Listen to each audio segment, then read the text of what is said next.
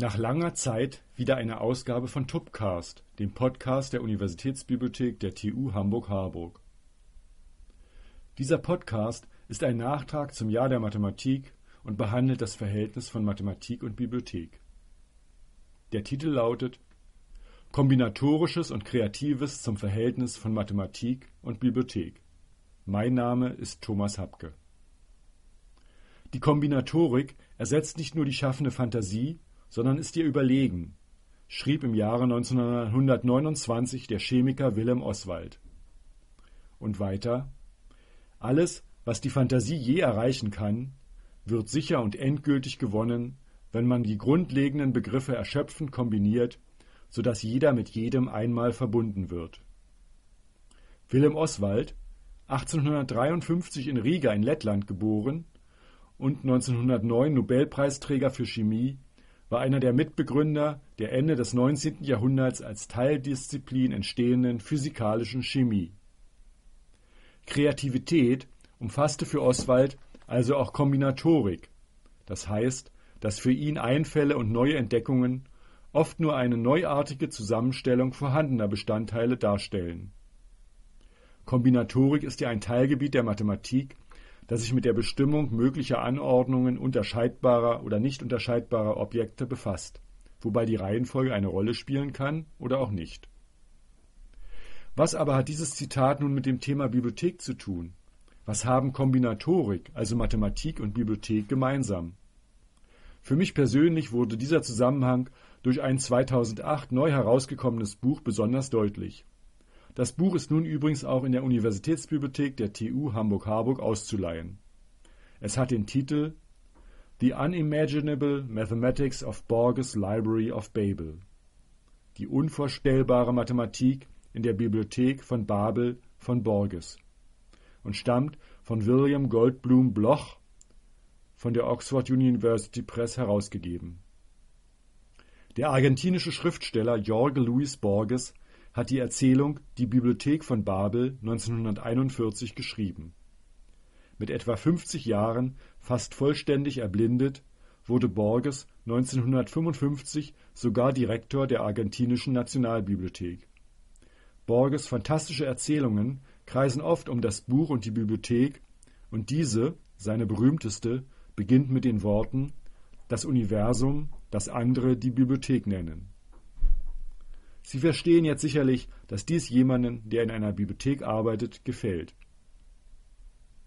Beschrieben wird hier eine Bibliothek, die alle Bücher oder aus heutiger Sicht elektronischen Werke enthält, die aus der Kombination von allen möglichen Zeichen kombinatorisch konstruiert werden können. Und hier ist der Bezug zur Mathematik. Und in dem erwähnten Buch von Bloch werden neben der Kombinatorik weitere mathematische Themen angesprochen, die in der Bibliothek von Babel eine Rolle spielen, wie die Analysis, die Topologie, die Informationstheorie, die Geometrie und die Graphentheorie. Übrigens, der bekannte 1908 erstmals erschienene Roman Der Name der Rose von Umberto Eco, in dem eine mittelalterliche Bibliothek eine wesentliche Rolle spielt, soll von Borges Erzählung mit inspiriert worden sein. So heißt der blinde Bibliothekar der Klosterbibliothek in Ecos Roman Jorge von Borgos. Die Erzählung Die Bibliothek von Babel beginnt nun also so. Das Universum, das andere die Bibliothek nennen, setzt sich aus einer unbegrenzten und vielleicht unendlichen Zahl sechseckiger Galerien zusammen, mit weiten Entlüftungsschächten in der Mitte, die mit sehr niedrigen Geländern eingefasst sind. Von jedem Sechseck aus kann man die unteren und oberen Stockwerke sehen, ohne ein Ende. Die Anordnung der Galerien ist unwandelbar dieselbe. Zwanzig Bücherregale, fünf breite Regale auf jeder Seite, verdecken alle Seiten außer zweien. Ihre Höhe, die sich mit der Höhe des Stockwerks deckt, übertrifft nur wenig die Größe eines normalen Bibliothekars. Eine der freien Wände öffnet sich auf einen schmalen Gang, der in eine andere Galerie, genau wie die erste, genau wie alle, einmündet. Links und rechts am Gang befinden sich zwei winzig kleine Kabinette. In dem einen kann man im Stehen schlafen, in dem anderen seine Notdurft verrichten. Hier führt die spiralförmige Treppe vorbei, die sich abgrundtief senkt und sich weit emporhebt. Weiter heißt es dann bei Borges, auf jede Wand jeden Sechseckes kommen fünf Regale. Jedes Regal fasst 32 Bücher gleichen Formats. Jedes Buch besteht aus 110 Seiten, jede Seite aus 40 Zeilen, jede Zeile aus 80 Buchstaben von schwarzer Farbe. Die Anzahl der orthografischen Symbole ist 25. Diese Feststellung ermöglichte es vor 300 Jahren, eine allgemeine Theorie der Bibliothek zu formulieren und das Problem, das keine Vermutung entschlüsselt hatte, befriedigend zu lösen. Die formlose und chaotische Beschaffenheit fast aller Bücher. Eines, das mein Vater in einem Sechseck des Umgangs 1594 erblickte, bestand aus den Buchstaben M, C, V in perverser Wiederholung von der ersten bis zur letzten Zeile. Ein anderes, das in dieser Zone oft konsultiert wird, ist ein reines Buchstabenlabyrinth, aber auf der vorletzten Seite steht O Zeit, deine Pyramiden. Man ersieht hieraus, auf eine einzige verständliche Bemerkung entfallen Meilen sinnloser Kakophonien, sprachlichen Plunders, zusammenhangloses Zeugs. Borges berichtet in seiner Erzählung, dass einer der Bibliothekare ein Buch fand, das das Rätsel der Bibliothek entschlüsselte. Es waren Begriffe der kombinatorischen Analysis, dargestellt an Beispielen sich unbegrenzt wiederholender Variationen. Diese Beispiele versetzten einen genialen Bibliothekar in die Lage, das Fundamentalgesetz der Bibliothek zu entdecken. Dieser Denker stellte fest, dass sämtliche Bücher, wie verschieden sie auch sein mögen, aus den gleichen Elementen bestehen, dem Raum, dem Punkt, dem Komma, den 22 Lettern des Alphabets. Auch führte er einen Umstand an, den alle Reisenden bestätigt haben. In der ungeheuer weiträumigen Bibliothek gibt es nicht zwei identische Bücher. Aus diesen unwiderleglichen Prämissen folgerte er, dass die Bibliothek total ist und dass ihre Regale alle irgend möglichen Kombinationen der zwanzig und so viel orthografischen Zeichen, deren Zahl, wenn auch außerordentlich groß, nicht unendlich ist, verzeichnen. Mithin alles, was sich irgend ausdrücken lässt, in sämtlichen Sprachen. Alles. Die bis ins Einzelne gehende Geschichte der Zukunft, die Autobiografien der Erzengel, den getreuen Katalog der Bibliothek, Tausende und Abertausende falscher Kataloge, den Nachweis ihrer Falschheit, den Nachweis der Falschheit des echten Katalogs. Borges kannte übrigens auch die 1904 entstandene Erzählung Die Universalbibliothek von Kurt Laßwitz, die ähnliches wie Borges Erzählung thematisierte. Man kann dieses Werk des Begründers der deutschsprachigen Science Fiction Kurt Laßwitz online beim Projekt Gutenberg nachlesen. Hier nur ein kurzes Zitat aus der Erzählung von Laßwitz, einem Professor in den Mund gelegt. Denn unsere Bücher vermitteln doch tatsächlich das Wissen der Menschheit und bewahren den Schatz, den die Arbeit des Denkens gehäuft hat. Die Zahl der möglichen Kombinationen gegebener Buchstaben ist aber begrenzt. Also muss alle überhaupt mögliche Literatur sich in einer endlichen Anzahl von Büchern niederlegen lassen. Und weiter dazu ein Verleger Du. Auf die Universalbibliothek abonniere ich dann habe ich ja sämtliche zukünftigen Bände der Zeitschrift schon fix und fertig in der Druckvorlage. Ich brauche mich um keine Beiträge zu kümmern. Das ist ja prachtvoll für den Verleger. Das ist die Ausschaltung des Autors aus dem Geschäftsbetriebe. Ersatz des Schriftstellers durch die Kombinationsmaschine. Triumph der Technik.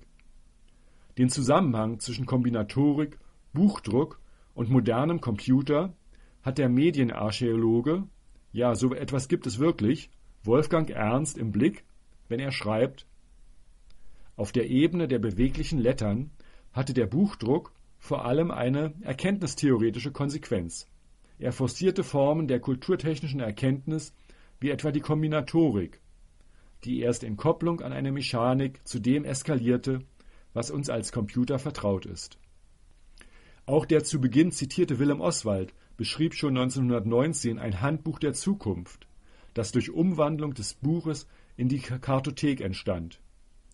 Oswald schrieb dann Wird dann darauf geachtet, dass jedes Blatt nur ein Thema enthält, so erkennt man alsbald, dass eine unbegrenzte Kombinierbarkeit der so erhaltenen Elemente erreicht wird und dass man je nach dem Zweck, den man verfolgt, gegebenenfalls jede beliebige Beziehung der dargestellten Tatsachen durch die räumliche Ordnung dieser Karten zum Ausdruck bringen kann.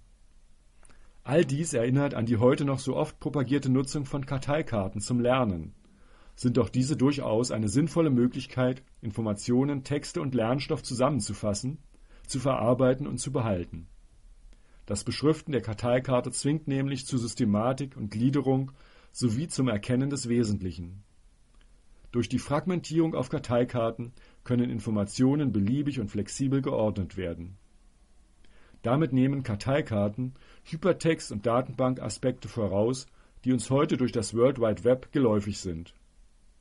Manchmal wird ja auch das Internet mit der Bibliothek von Babel verglichen. Oswald selbst betonte die Bedeutung von Büchern für das lebenslange Lernen, wenn er 1909 schrieb, da endlich sich das menschliche Wissen fast vollständig in Büchern findet, so soll die Fertigkeit, die zur Erwerbung von Sonderkenntnissen erforderliche Literatur sich selbst zusammenzustellen, zu beschaffen und zu verwerten, einen wichtigen Gegenstand des Unterrichts bilden. Die Schule darf weder selbst glauben, noch den Schüler glauben machen, dass er mit dem Verlassen der Anstalt seine Bildung abgeschlossen habe, sondern sie soll umgekehrt das Bewusstsein erwecken, wie unendlich viel es noch zu lernen gibt, sowie die Fähigkeit auszubilden, solches Lernen hernach selbstständig und zweckmäßig zu betreiben. Soweit Oswald. Es sollte also aus heutiger Sicht einerseits Orientierung über Suchmöglichkeiten und Recherchestrategien im weltweiten Netz der elektronischen Datenbanken Teil des Lernens und der Ausbildung in Schule und Hochschule sein. Dazu gehören andererseits das Erlernen und Ausprobieren von Fähigkeiten zum Bewerten, Verarbeiten und Aufbereiten von Informationen. Bibliotheken nennen dies auch die Förderung von Informationskompetenz und entwickelten in den letzten Jahren, wie auch die Universitätsbibliothek der TU Hamburg-Harburg, dazu eine Vielzahl von Dienstleistungsangeboten. Doch zurück zur Kreativität. Oswalds anfangs erwähnte Auffassung von Kombinatorik als Komponente der Kreativität findet man wieder in modernen Ideen eines alternativen Umgangs mit dem Urheberrecht im Rahmen des weltweiten Datennetzes. Diese Lizenzmodelle, die sogenannten Creative Commons Lizenzen, betonen nach dem Motto Share, Remix, Reuse legally die damit mögliche Förderung von Kreativität, welche im Zeitalter von freiem Zugang zu Informationen und Informationsüberfluss eine Veränderung erfährt. Kreativität kann heute auch heißen, aus der vorhandenen Informationsvielfalt bestimmte Aspekte herauspicken, diese neu zusammenstellen und fertig ist ein neues Produkt oder eine neue Idee.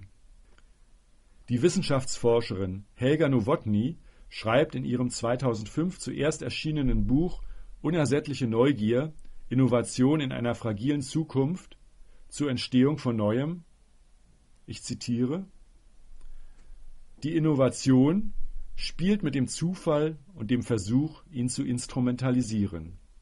Sie ist bemüht, die Vielfalt neuerer Formen zu erhöhen, denn nur so kann Neues außerhalb eines bereits festgelegten Möglichkeitsraumes entstehen.